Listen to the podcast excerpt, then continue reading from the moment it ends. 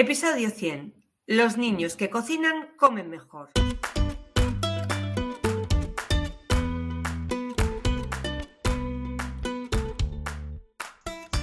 Bienvenidos a Los niños que cocinan comen mejor, el podcast de cocina y alimentación equilibrada de la red de escuelas de cocina Kitchen Academy, para padres y madres comprometidos con el poder que tiene aprender a cocinar para llevar una alimentación saludable.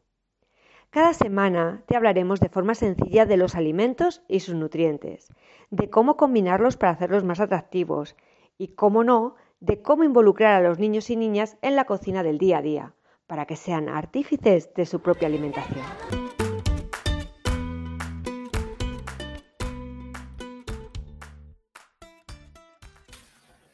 Bienvenidos a un nuevo podcast de los niños que cocinan comen mejor bueno, papis, mamis, familiares en general, que vemos cómo nuestros niños hay veces que les cuesta mucho estudiar, que les cuesta mucho centrarse sobre todo en, las actividades escolares, que, les, que, que veis que se ponen mucho tiempo o dedican mucho tiempo a una asignatura y luego no obtienen el resultado que deberían de haber obtenido en función de las horas que han eh, que han echado, como, como digo yo. Bueno, pues eh, seguramente que en algún que otro momento vosotros os preocupáis ¿no? por el rendimiento escolar que tienen vuestros hijos y realmente valoráis si los eh, resultados que obtienen están relacionados con ese rendimiento. Es verdad que el rendimiento escolar depende de muchísimos factores, ¿no? y no nos vamos a poner a analizar todos, pero sí que os podemos analizar uno que muchas veces no tenemos en cuenta, que es la alimentación.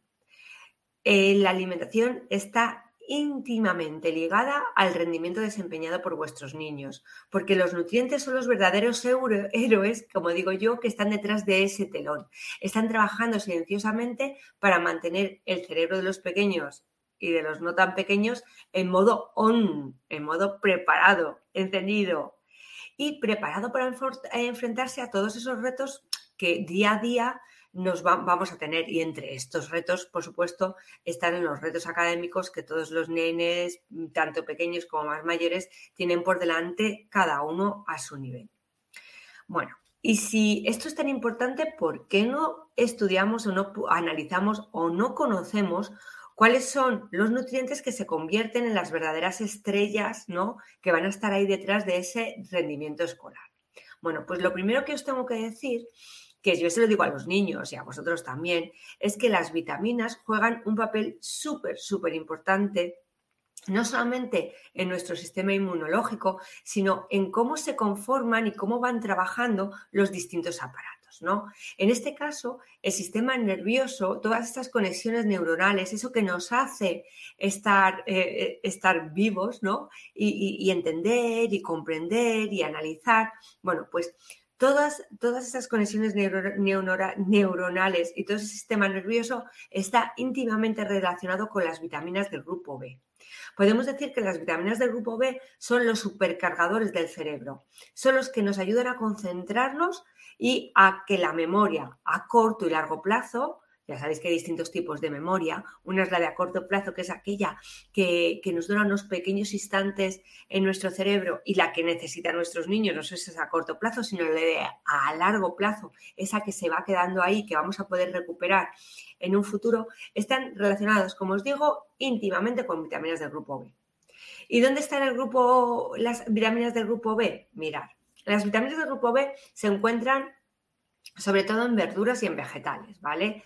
Como eh, las acelgas, en casi todas de que veis verdes, ¿no? Porque decimos muchas veces que los colores se asocian a la cantidad ¿no? de, vitamina que tienen, pero no solamente en, verduras, que tú dices, bueno, sí, pero es que a mis niños las verduras no les gustan. Bueno, pues también están en lentejas, en leche y en huevos. Pensar que, bueno, como os decía antes, tanto las verduras verdes o espinacas, acelgas, lechugas, eh, brócolis, todas las que veis así verde.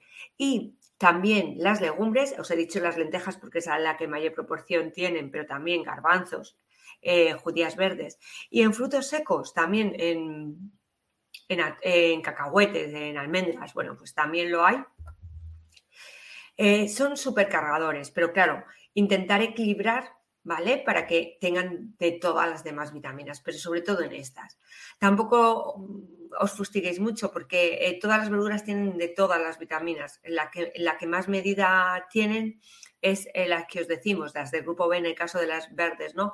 Pero también están en, las, en las, amarillas, que las amarillas están asociadas a la vitamina A por los carotenos, pero también están en las rojas, ¿no? Como el licopeno, los pimientos que tienen además de eso licopeno y vitamina C, bueno, eh, yo siempre digo, abusar de las verduras que no va a pasar nada, cuanto más coloridas mejor, pero que sepáis que las de la concentración y la memoria son las ves. Luego, vamos a, van a necesitar muchos minerales.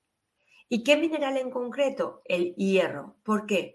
Porque el hierro, si os dais cuenta, es el que va en la sangre, el que lleva el oxígeno. Necesitamos que estén los, o sea, que su cuerpo y su cerebro esté muy oxigenado, ¿vale? Para que puedan aprender y para que puedan entrar mejor sus ideas dentro, como digo yo. Así que, ¿dónde está el hierro? En chocolate negro, en legumbres, en carnes rojas, en mejillones. Y volvemos otra vez a los alimentos que hablábamos antes de vitaminas B, en las verduras como por ejemplo las espinacas y también en carnes magras como el pavo o el pollo.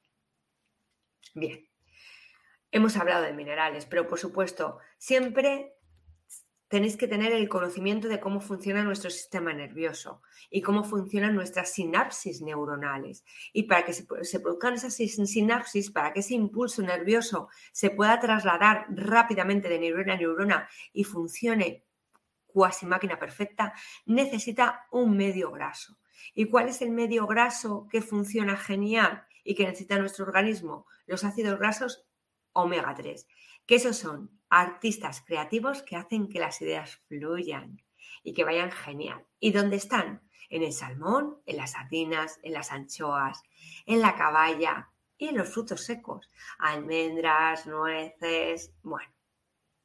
Insisto, tres cosas fundamentales sin olvidarnos, por supuesto, del carbohidrato y de la proteína, que eso va a ser fundamental siempre, porque sabéis que hay que buscar el equilibrio, siempre es necesario para el rendimiento escolar que nuestros niños tengan vitaminas del grupo B, hierro como mineral y ácidos grasos omega 3. ¿Vale? Bien, ¿cuál es nuestra misión?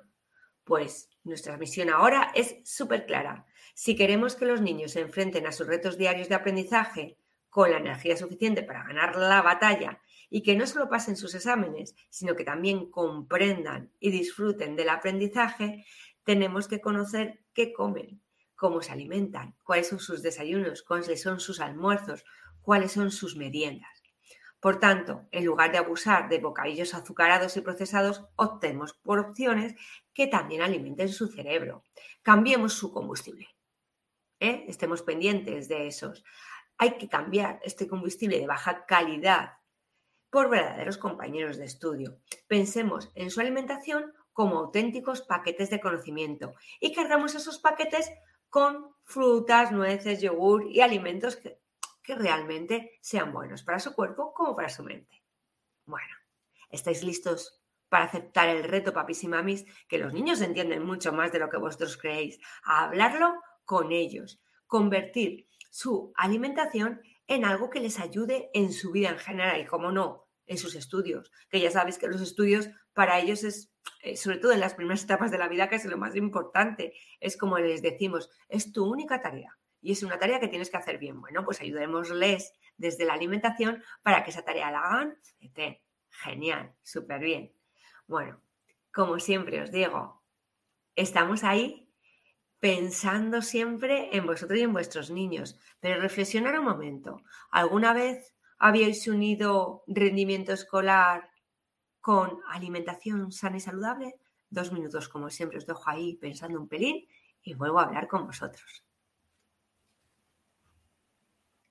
Bueno, seguro que habéis reflexionado un poquito y la respuesta ha sido clara. Claro que siempre os preocupáis del rendimiento escolar de vuestros hijos y claro que siempre estáis preocupados, sobre todo nuestros oyentes, ¿verdad? Y con las personas que hablamos en las escuelas, de cómo ayudarles con la alimentación. Ya en otros podcasts habíamos hablado de ellos, pero me gusta que incidáis y que sigáis pensando sobre ello y que incluyáis a los niños cuando estén en etapas de exámenes, de, de estudio, que tienen que comer y alimentarse bien que no hay que pasar horas seguidas estudiando sin hacer algún parón y comer algo saludable, saludable, que muchas veces paran para hacer algún picoteo, ¿no? De patatas o de alguna cosa, no.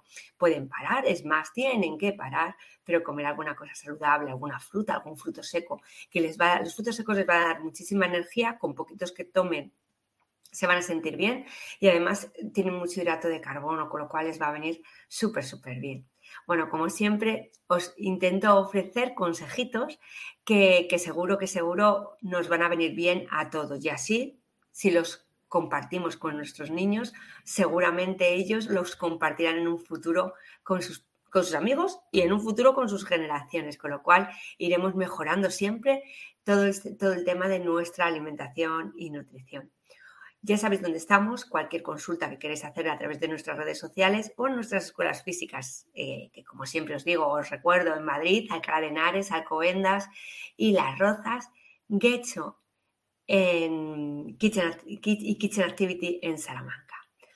Un besote súper fuerte y nos escuchamos en el siguiente podcast.